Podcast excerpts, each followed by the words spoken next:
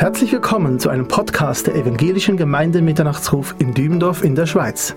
Sie hören gleich den Live-Mitschnitt einer Botschaft vom Donnerstag, 26. Mai 2022, gehalten anlässlich unseres diesjährigen Freundestreffens am Himmelfahrtstag in der Stadthalle in Sindelfingen bei Stuttgart mit dem Thema Biblische Antworten, warum Jesus noch nicht gekommen ist.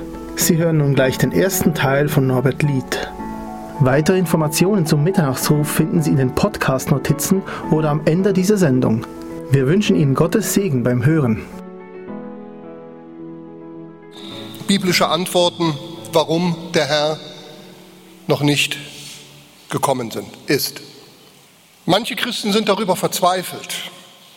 Das habe ich jetzt im Laufe meiner Christenjahre erfahren dürfen darüber verzweifelt, dass Jesus immer noch nicht zurückgekehrt ist. Ich erinnere mich ganz besonders an einen liebenswerten alten Bruder damals im Norden Deutschlands, der so mit dieser Gewissheit gelebt hat, Jesus kommt bald und so darauf gewartet hat und das auch immer zum Thema machte seiner Verkündigung. Und dann ist er sehr, sehr, sehr alt geworden und kam ins Altersheim. Seine Frau war inzwischen gestorben. Und er lag dann auch auf dem Bett, aus dem er nicht mehr rauskommen sollte. Und er war regelrecht verbittert, enttäuscht. Jetzt habe ich es nicht erlebt. Ich habe so damit gerechnet, ich habe es so geliebt, dass Jesus wiederkommt. Und nun habe ich es doch nicht erfahren.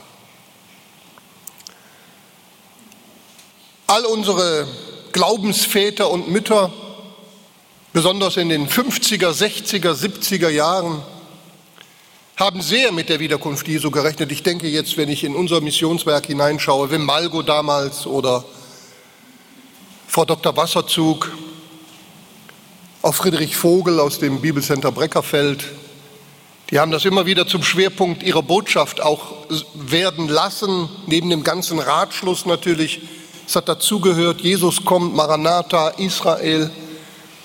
Sie haben es selber nicht erfahren. Ja, und äh, ich auch. Wir haben auch gedacht, als junge Leute, wir sind aufs Missionsfeld gegangen. Ach, was brauchen wir eine Rente? Wir zahlen nicht mehr ein. Der Herr kommt ja doch bald. und äh, wir werden gar nicht mehr so alt werden. Und siehe da, auf einmal ist es dann doch passiert. Was sind eigentlich die Gründe? Gibt es Anhaltspunkte in der Bibel, ich möchte das ja vorsichtig ausdrücken, dafür, dass der Herr Jesus noch nicht gekommen ist?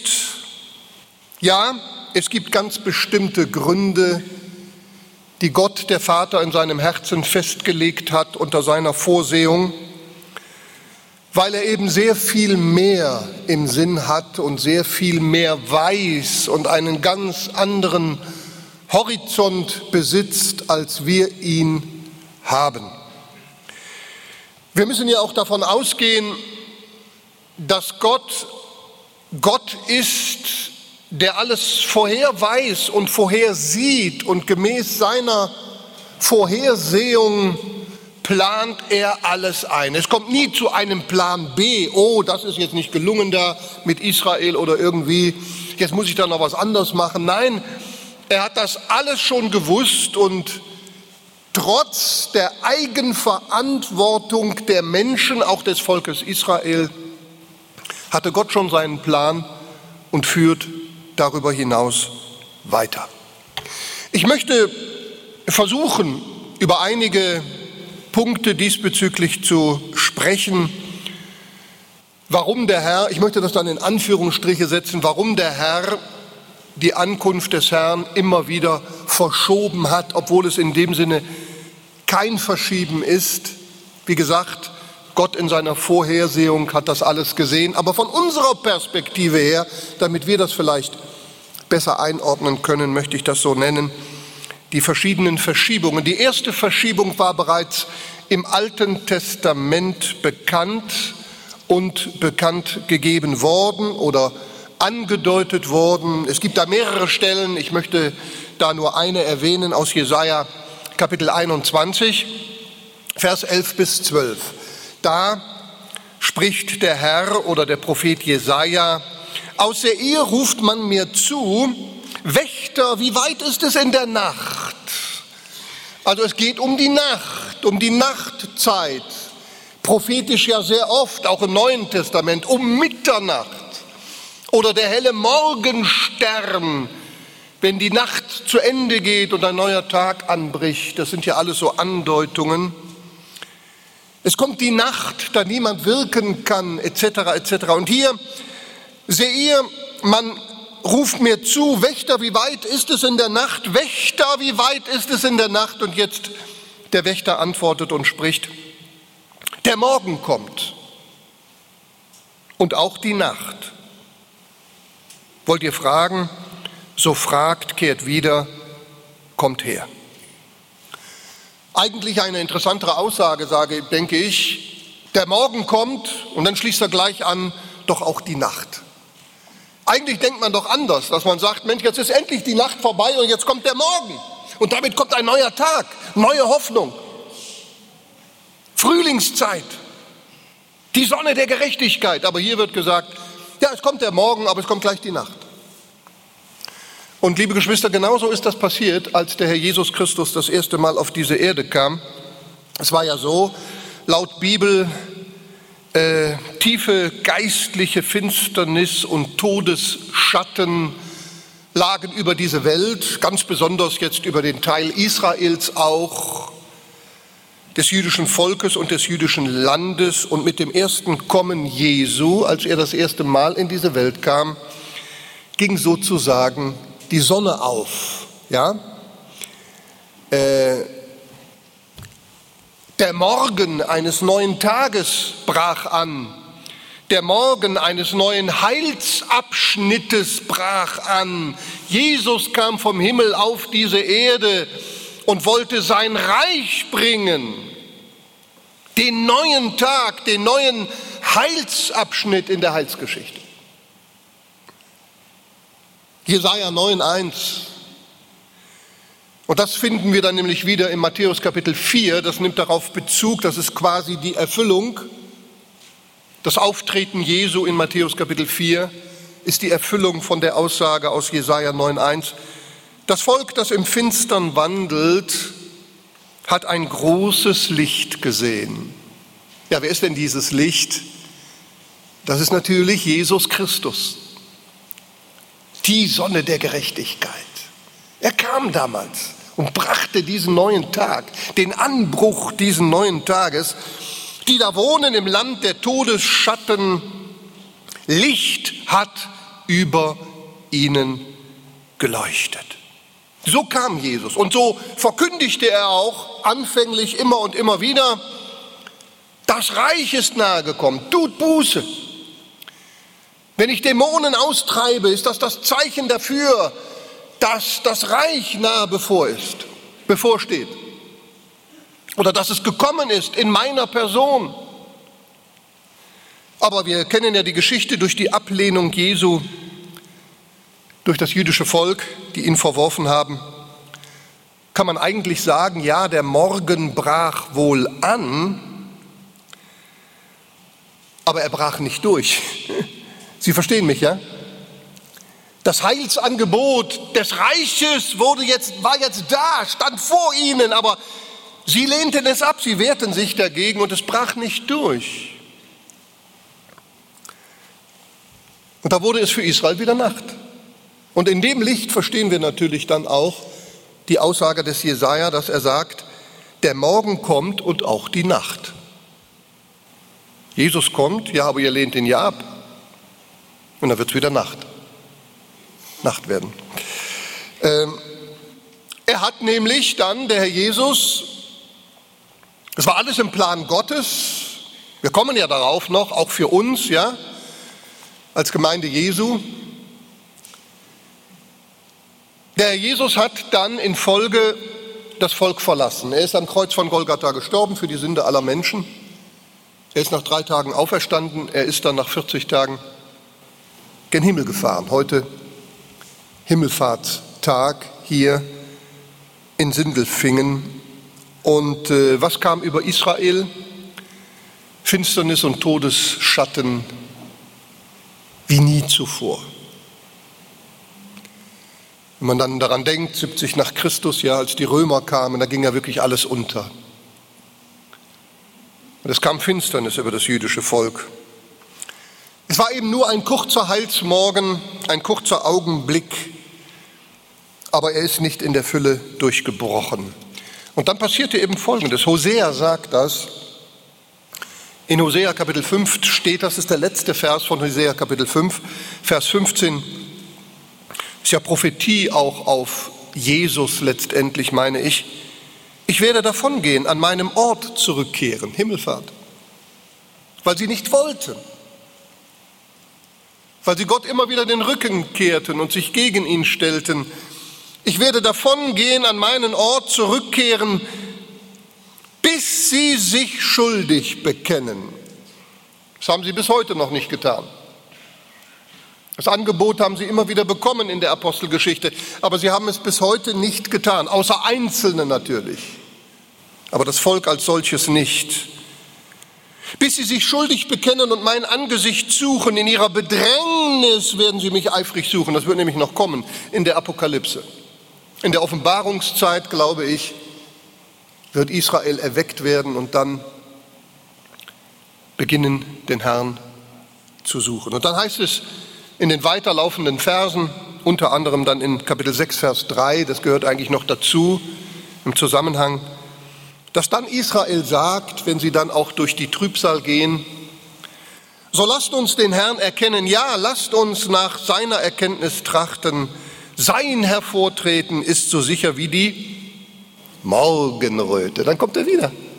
Dann ist Israel wieder durch die Nacht gegangen, die eigentlich für Israel heilsgeschichtlich heute immer noch da ist. Der Höhepunkt Mitternacht wird dann die große Trübsal sein. Und dann kommt nachher der helle Morgenstern, Jesus Christus, die Morgendämmerung mit ihm. Und er wird für uns kommen wie der Regen, wie der Spätregen die Erde benetzt. Ja, es hätte früher sein sollen, ja?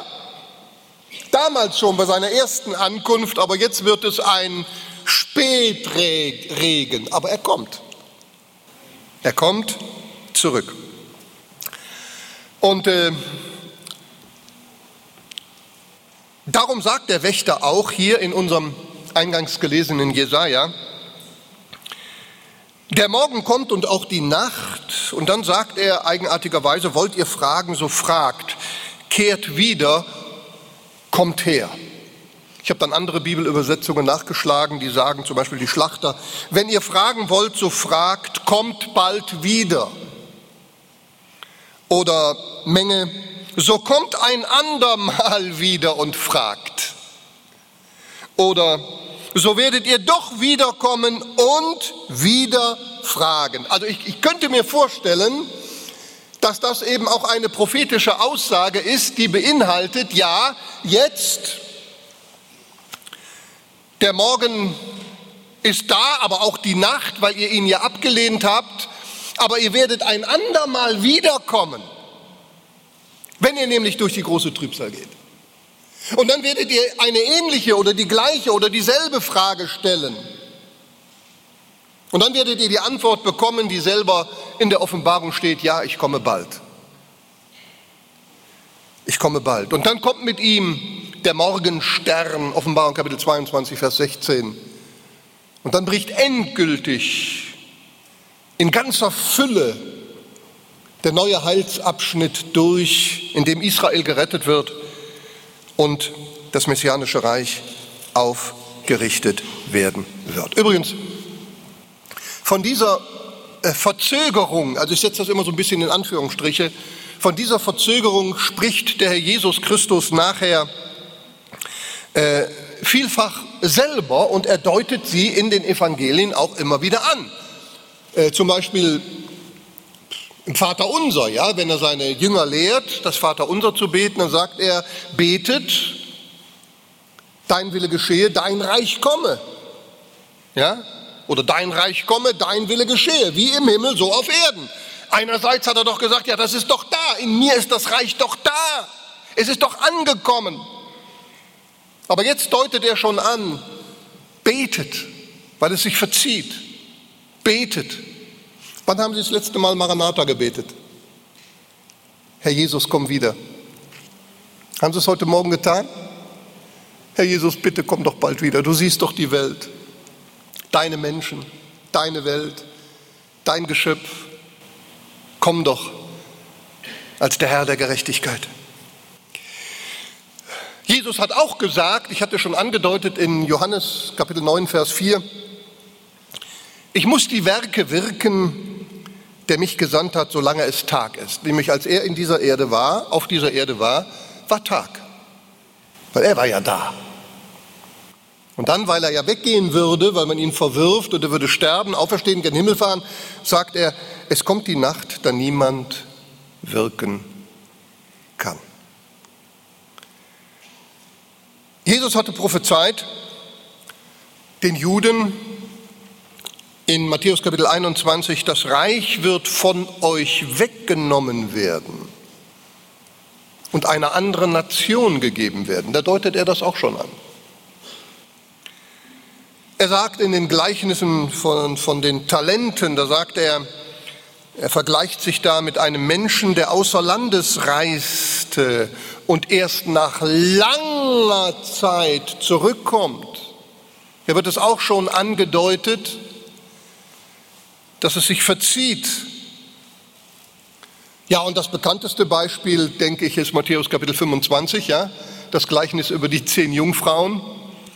Da heißt es ja, da nun der Bräutigam verzog oder da nun der Bräutigam auf sich warten ließ, schliefen alle ein.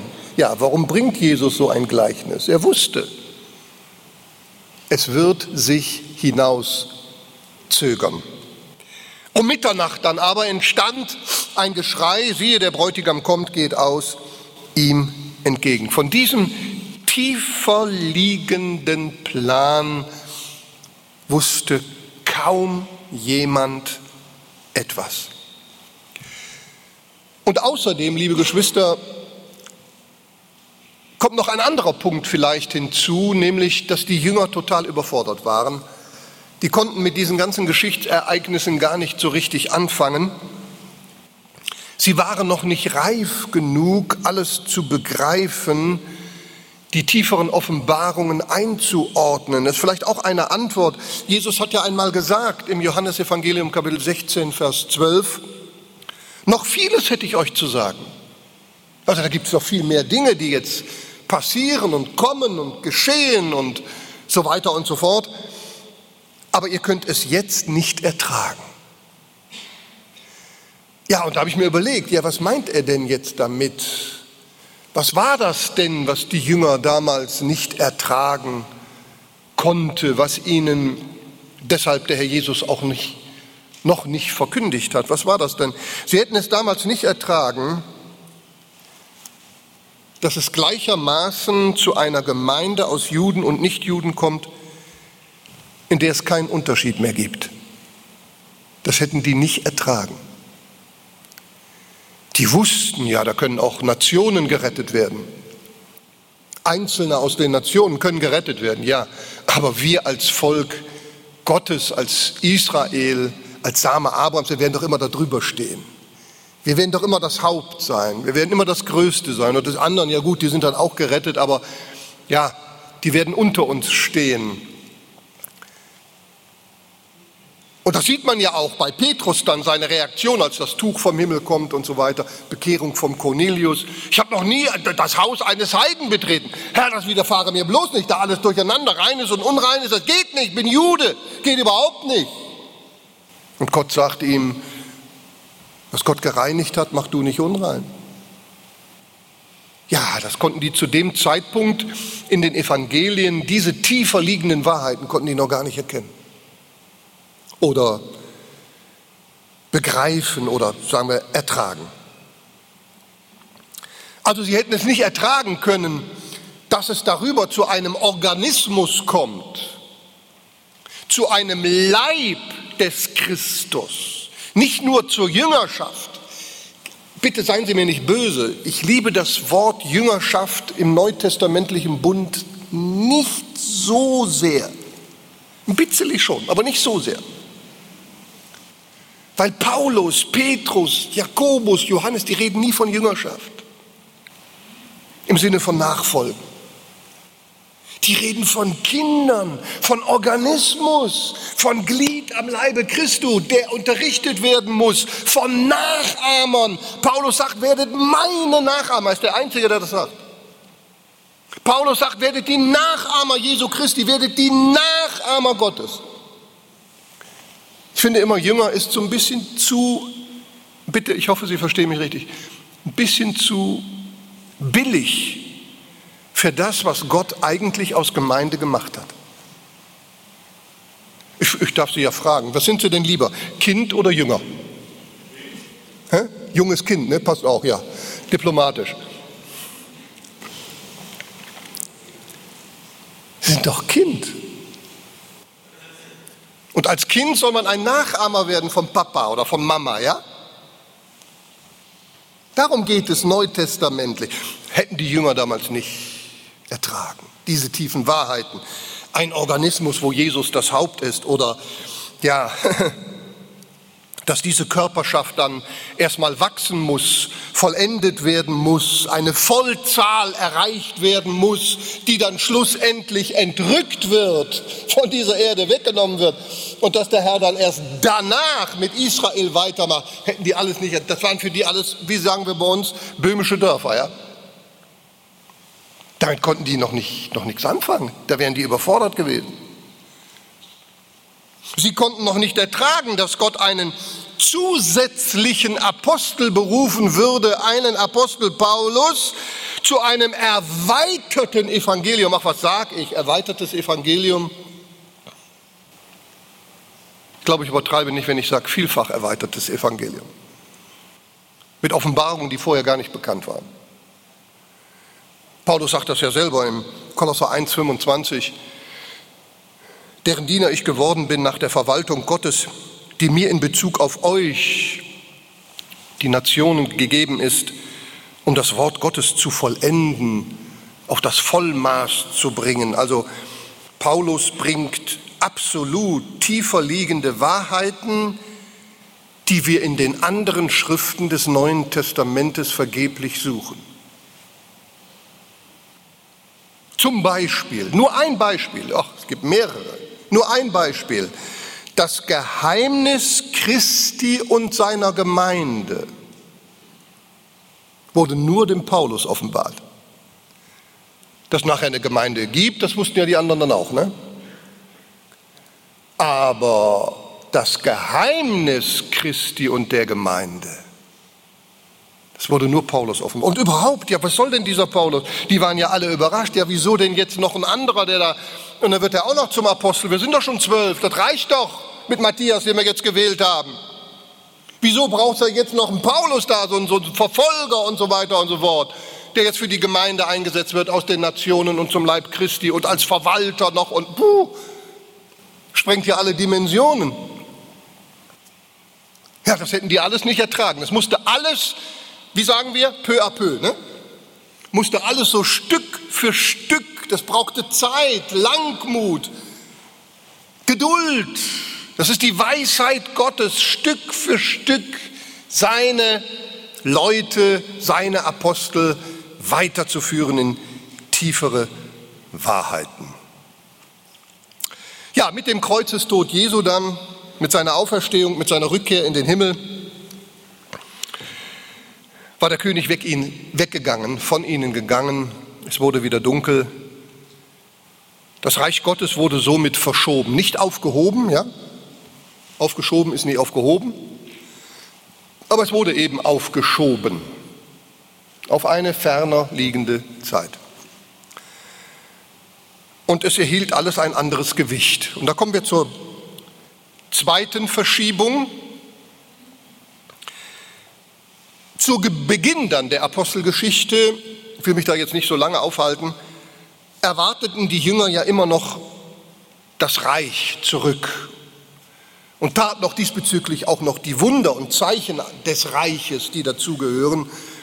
Und sie hatten ja auch den Herrn Jesus gefragt, nachdem er 40 Tage unter ihnen gewesen ist und dann gen Himmel, Himmelfahrt, gen Himmel gefahren ist, stellst du in diesen Tagen das Reich wieder her? Apostelgeschichte Kapitel 1, Vers 6. Und da kriegen sie eine verblüffende Antwort.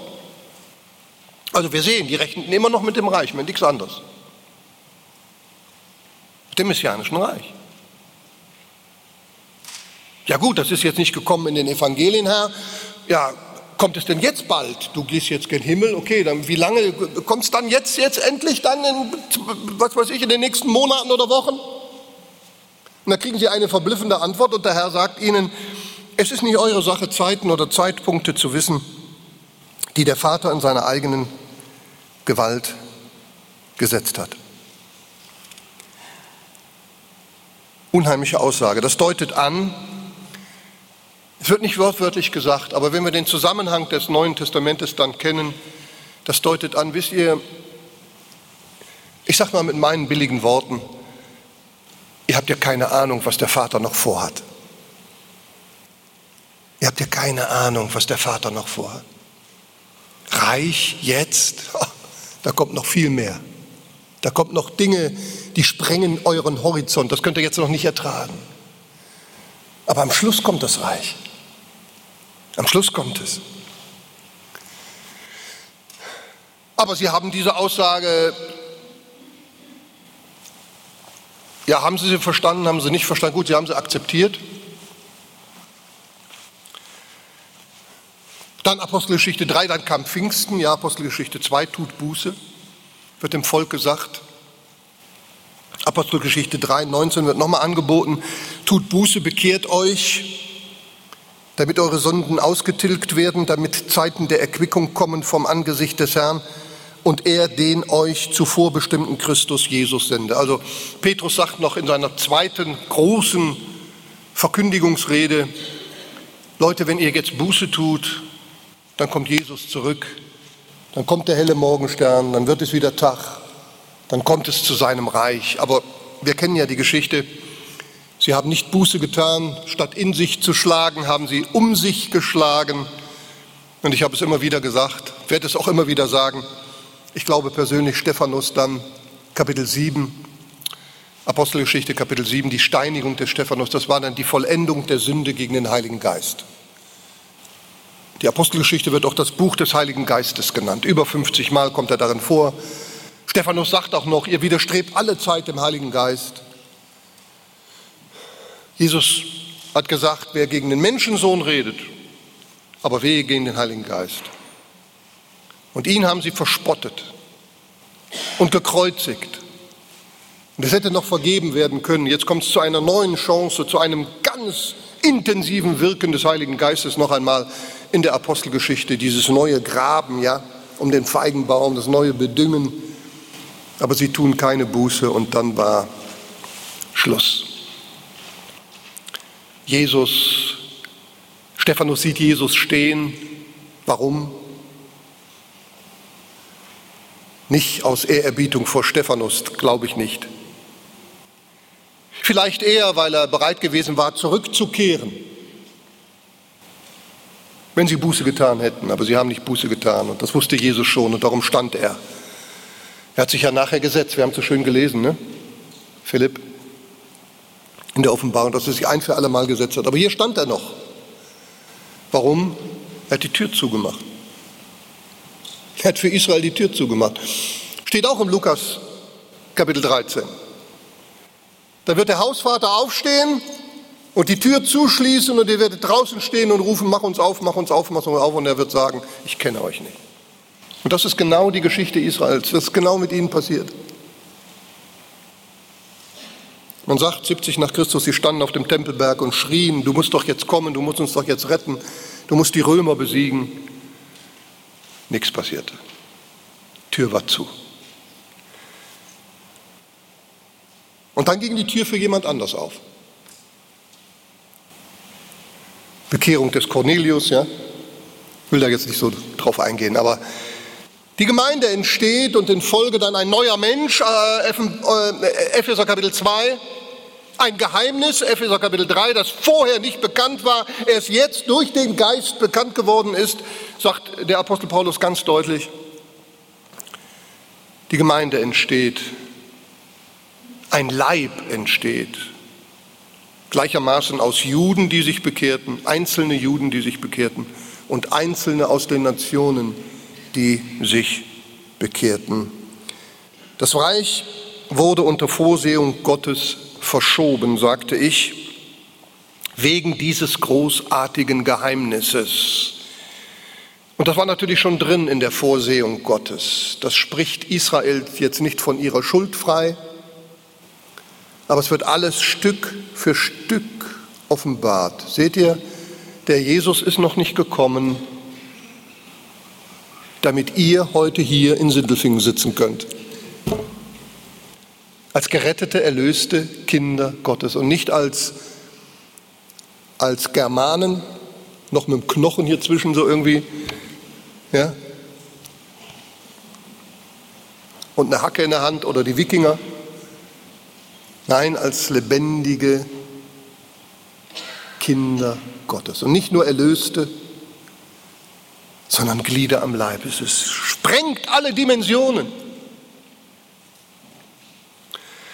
Ähm, als Philipp äh, las, Hebräerbrief, ja, der Jesus hat sich ein für alle Mal gesetzt und dann habe ich noch aufgeschlagen, weil das kam mir gerade in den Sinn, Hebräer Kapitel 11, 30, da heißt es ja auch, ja, dass die ganzen Glaubenszeugen des alten Bundes, da heißt es ja, sie haben die Verheißung nicht erlangt. Also es ist wie verschoben, ja, sie haben die Verheißung nicht erlangt. Ja, warum denn nicht? Da Gott für uns etwas Besseres vorgesehen hat. Das haben die nicht gewusst. Damit sie nicht ohne uns vollendet werden. Gott hat etwas Besseres vorgehabt.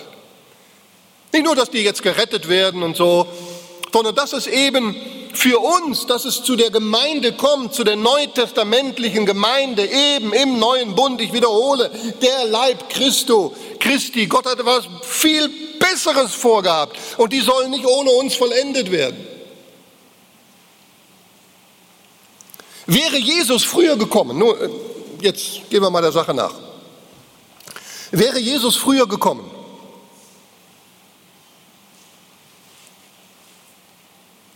dann wäre es zu diesem Leib ja nie gekommen, oder?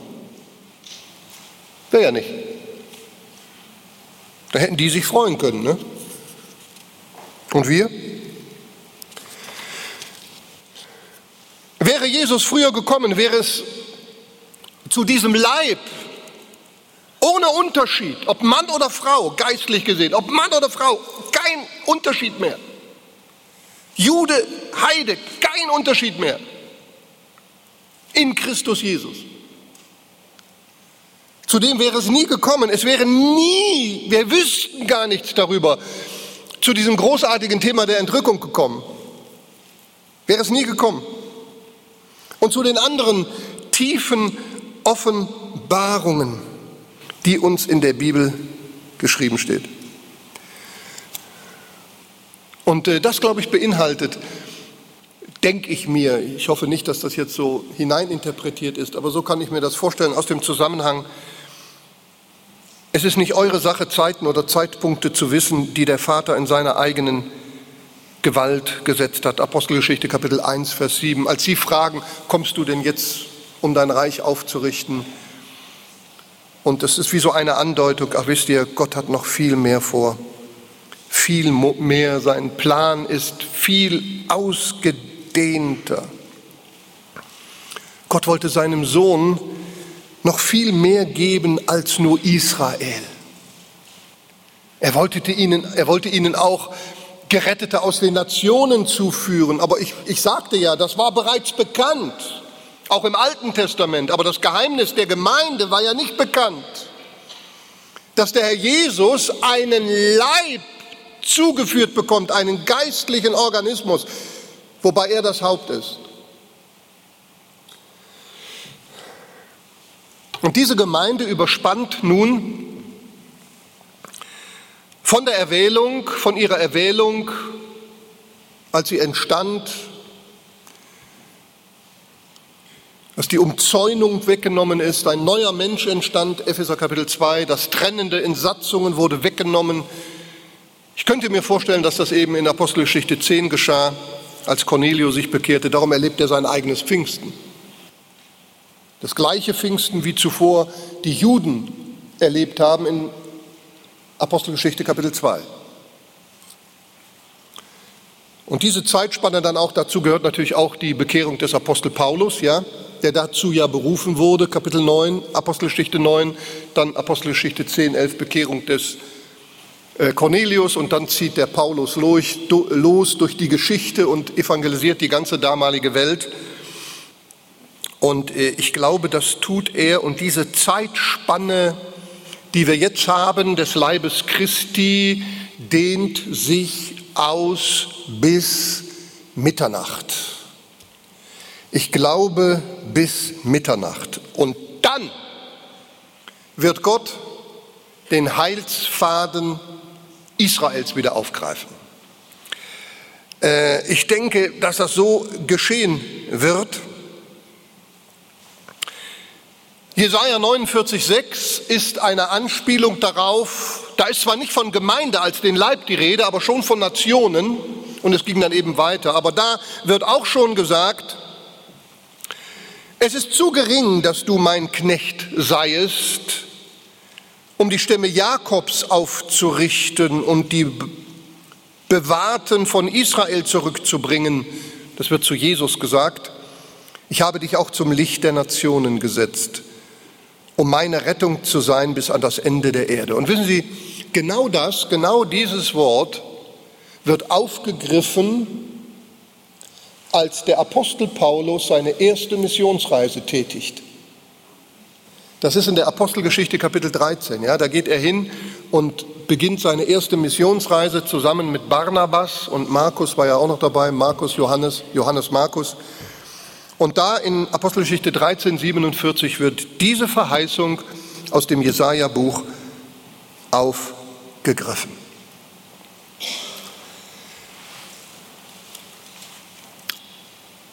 Eine andere Aussage der Bibel, 2. Petrus 3, 9, der Herr zögert die Verheißung nicht hinaus, wie es einige für ein Hinauszögern halten, sondern er ist langmütig euch gegenüber, da er nicht will, dass irgendwelche verloren gehen, sondern dass alle zur Buße kommen. Ja, was bedeutet das eigentlich jetzt so genau? Einerseits zieht sich ja doch alles hin, aber nur aus unserer Perspektive, nicht aus göttlicher. Der Herr zögert die Verheißung nicht hinaus, wie es einige für ein Hinauszögern halten. Also keinesfalls verzieht er die Verheißung. Gott hat seinen Fahrplan nach seiner Vorhersehung und es läuft alles gemäß seinem Fahrplan. Da ist auch nicht eine Stunde,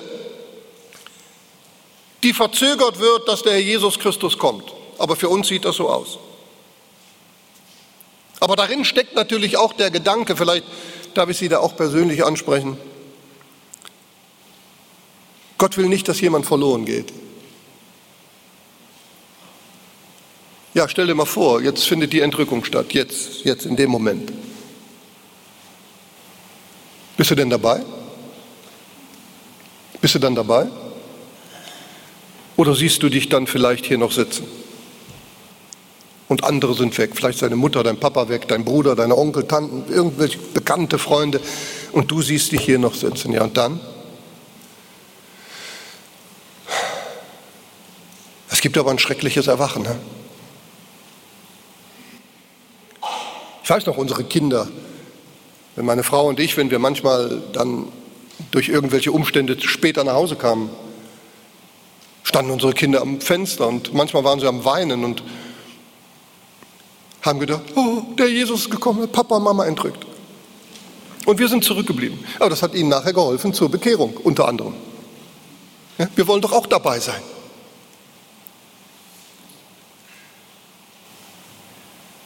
Denk daran, Vielleicht sagt Gott, okay, jetzt in dem Moment noch nicht, weil da ist noch jemand. Der soll sich noch bekehren. Der soll noch dazugehören. Entscheide du. Kann ich nicht machen für dich.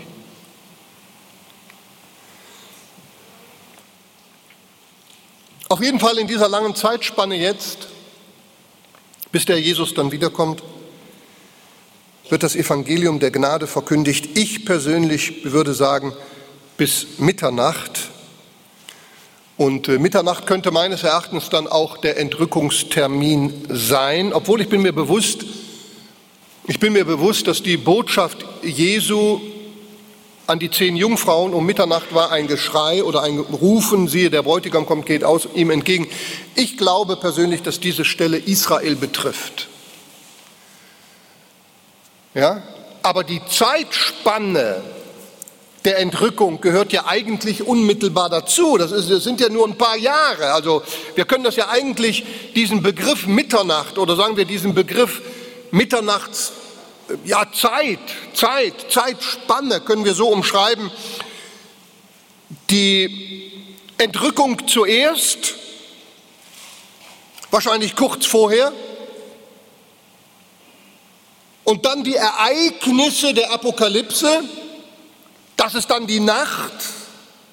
Und dann drittens, in, während diesen Ereignissen der Apokalypse wird natürlich dieser Ruf laut, siehe, der Bräutigam kommt, geht aus ihm entgegen, ja. Der, der Geist und die Braut sprechen kommen und wer es hört, der spreche kommen und die 144.000 evangelisieren und die zwei Zeugen stehen auf und die rufen das alle in dem Sinne. Der Bräutigam kommt, der Herr kommt, bekehrt euch.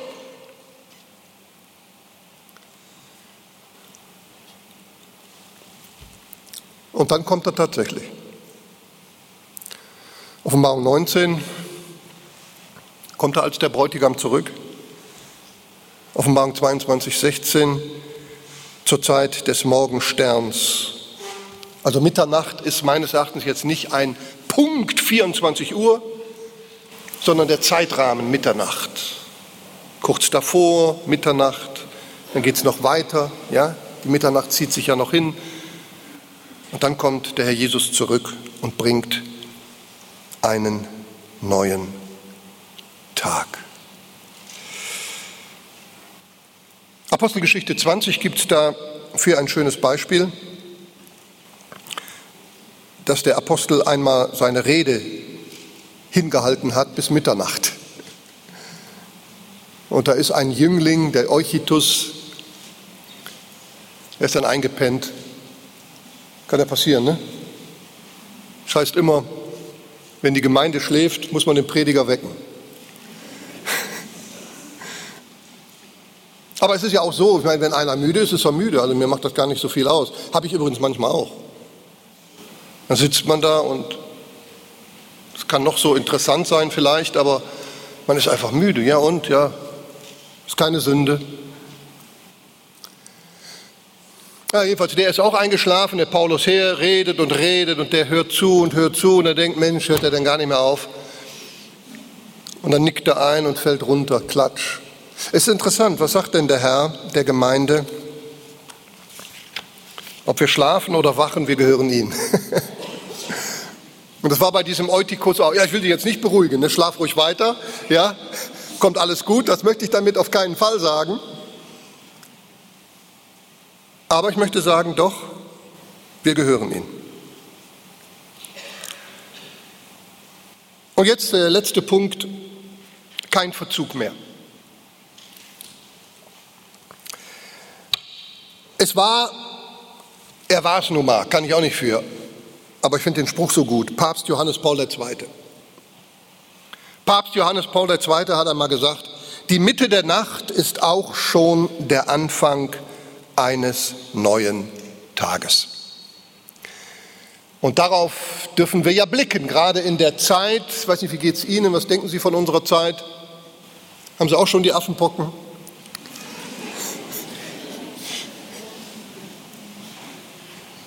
Oder sind wir vom Affen gebissen? Oder? Corona-Zeit. Alles wird teurer, Wirtschaftskrise, ja.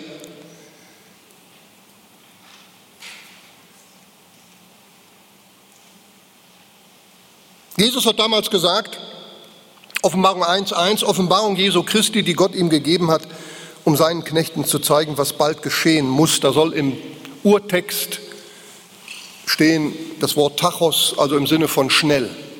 Tachometer, ne? schnell. Wenn es dann passiert, dann passiert es schnell. Nach unseren Begriffen zögert es sich hin. Es dauert, es dauert, es dauert. Und auf einmal fängt es an und dann geht es schnell. Und heute denken sogar die Weltmenschen, Mensch, was kommt als nächstes jetzt? Ja?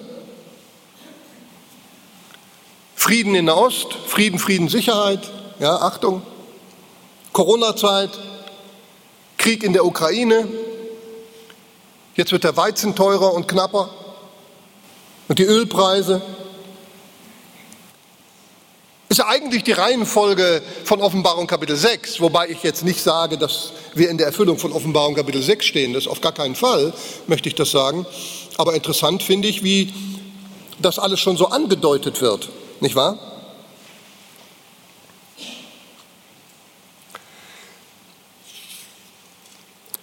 Israel steht wieder auf der Plattform der Weltbühne. Die Wiederkunft Jesu und die Zukunft der Gemeinde Jesu ist ja eng mit diesem Volk verbunden. Heute, ich bin da ganz nüchtern, heute ist Israel, entschuldigen Sie, ich habe jetzt am Sonntag so, der Herr will selber eine Israelreise mit einer Gruppe. Ich freue mich darauf. Und ist genauso wie Ariel gesagt hat, wir möchten die Nationen mit Israel und der Geschichte Israels und der Bibel konfrontieren. Aber heilsgeschichtlich bedeutet Israel heute derzeit nicht mehr als Deutschland oder die Schweiz oder, oder die Ukraine. Es sind säkulare Menschen, die Jesus Christus brauchen, wie überall in der Welt. Und doch hat es eine Bedeutung, weil Gott die, die Heilsgeschichte weiterführt mit diesem jüdischen Volk und äh, ich denke, wenn die Entrückung stattfindet, dann werden wir abgelöst. Ja? Die Gemeinde entstand nämlich, als ein lebendiger jüdischer Staat da war. Und die Gemeinde wird verschwinden, wenn sich die Endzeitereignisse auf diesen Staat wieder konzentrieren. Der Staat muss ja da sein, denn Jesus sagt das sowohl in Matthäus in seiner Endzeitrede als auch in Offenbarung Kapitel 1, Vers 7. Dann werden sie ihn kommen sehen. Alle, im Urtext heißt es ja, alle Stämme des Landes. Alle Stämme des Landes. Also gibt es das Land wieder, wenn Jesus Christus zurückkehrt. Ja, und dieses Volk, das haben wir jetzt. Und jetzt sagen manche, ja, das ist der Feigenbaum, ja gut, der ist ja schon 70 Jahre, Generation ist ja schon lange vorbei. Und da sage ich, hoppla. Jesus sagt ja nicht, wenn der Feigenbaum da ist, eine Generation, sondern er sagt, wenn der Feigenbaum wenn er Blätter treibt und seine Zweige weich werden, dann ist es soweit. Und das bedeutet für mich, Israel gibt es jetzt schon 70 oder über 70 Jahre. Oder wie lang? Wie? 74 Jahre, wunderbar, ja. Hätte ich selber nicht besser machen können, jetzt auch da. Danke. Also Israel gibt es jetzt 74 Jahre.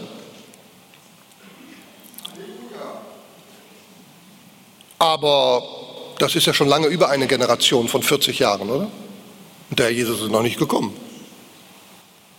Aber eben, das sagt er ja nicht. Der Feigenbaum ist zwar da, Israel ist wieder da, aber die Zeit müssen wir rechnen, nach meinem Dafürhalten, ab dem Punkt, wenn dieser Feigenbaum, wenn dieses Israel, das jetzt schon da ist, Blätter hervortreibt, erweckt wird, wach wird. Und wann geschieht das? Spätestens in Offenbarung Kapitel 7, wenn die 144.000 Versiegelten auftreten und die zwei Zeugen und das Evangelium vom Himmel verkündigt wird durch einen Engel und, und, und, und. In der apokalyptischen Zeit wird Israel wiederhergestellt. Durch Gericht gehen, aber auch wiederhergestellt. Und da wird eine Erweckung durchs Land gehen und viele werden sich bekehren und werden gerettet werden und in die Wüste geführt und von Gott beschützt werden. Das ist die Zeit, in der der Feigenbaum Blätter hervortreibt und seine Zweige weich werden. Und die Generation, die den Anfang der Apokalypse erlebt, erlebt dann auch die Wiederkunft Jesu Christi. So verstehe ich das. Aber wir merken, wir merken, dass wir immer mehr an diesen Rand gedrängt werden, dass wir immer deutlicher in den Einzugsbereich der apokalyptischen Ereignisse kommen. Das merken wir ja ganz deutlich. Da müssen wir uns nichts vormachen. Und immer mehr Menschen werden darauf auch aufmerksam, wie so ein sich zusammenbrauender Sturm.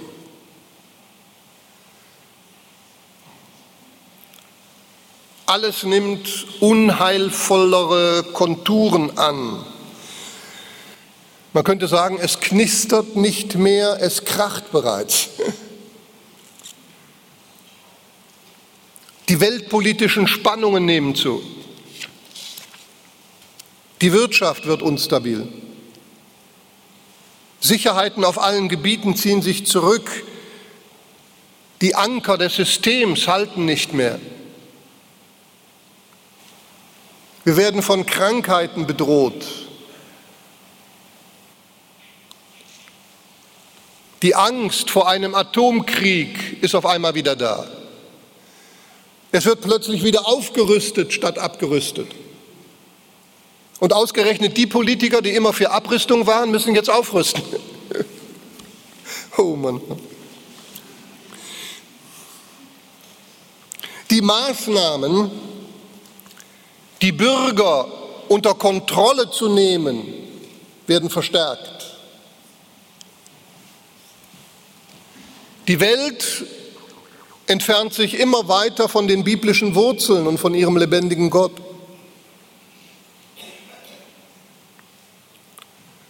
Jemand hat geschrieben, das steht in unserem Buch, wir haben ein Buch, Warten wir vergeblich auf die Entrückung.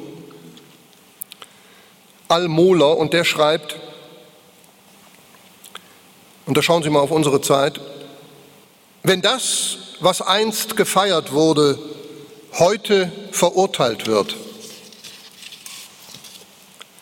und jene, die dabei nicht mitmachen wollen, an den Rand gedrängt werden, dann ist die Gesellschaft tot. Es wird alles verdreht. Denke manchmal, wir befinden uns wie auf einem Floß Richtung einem Wasserfall, ja? So Niagara-Fälle. Oder nehmen wir hier den näheren in Schaffhausen. Wie heißt der? Rheinfall, genau.